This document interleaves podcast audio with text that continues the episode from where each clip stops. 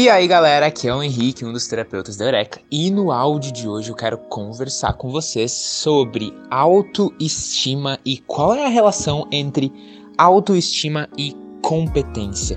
E assim, você pode não encontrar uma relação tão óbvia entre essas duas palavras, mas depois que eu explicar vai ficar muito, muito, muito claro por que que para você ter mais autoestima, você tem que se achar ou, ou fazer coisas que façam você se achar competente. Então, vamos lá.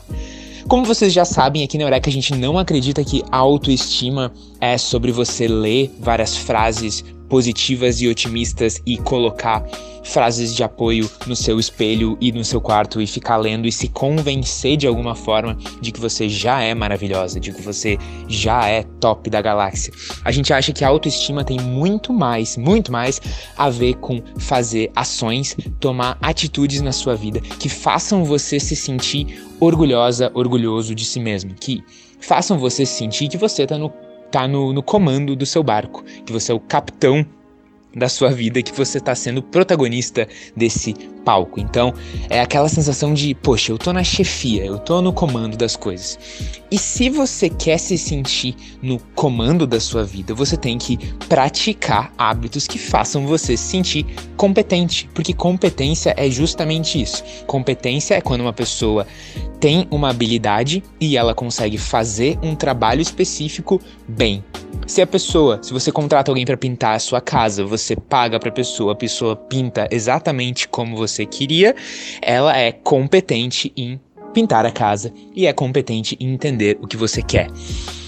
Para você sentir que você é competente na sua vida, primeiro você de alguma forma tem que tentar organizar a sua vida com as técnicas, por exemplo, que a gente falou ontem na mini jornada de saúde emocional, com lista de tarefas, com cartão diário, com cartão de atividade.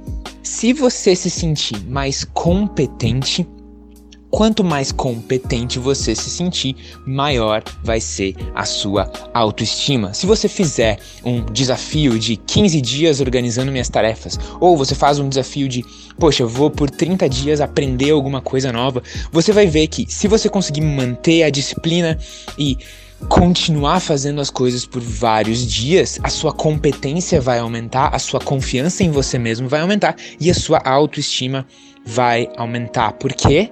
Que competência e autoestima estão intimamente conectadas. Da mesma forma, quanto mais competente você é nas coisas, você é competente no seu trabalho, você é competente nas suas relações, mais as pessoas vão respeitar você e o respeito das pessoas vai também aumentar a sua autoestima. A gente adora estar tá próximo de pessoas competentes, a gente adora ceder e presentear pessoas competentes com posições de liderança e com posições de prestígio.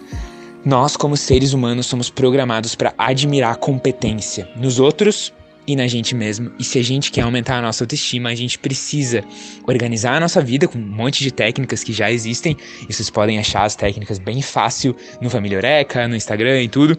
E usando essas técnicas, organizar a nossa vida para ser mais competente, tanto no jeito como as pessoas nos percebem, mas principalmente como a gente percebe a nossa própria competência. Valeu, galera, essa foi a reflexão de hoje. Espero que vocês tenham um ótimo restinho de semana. Beijão!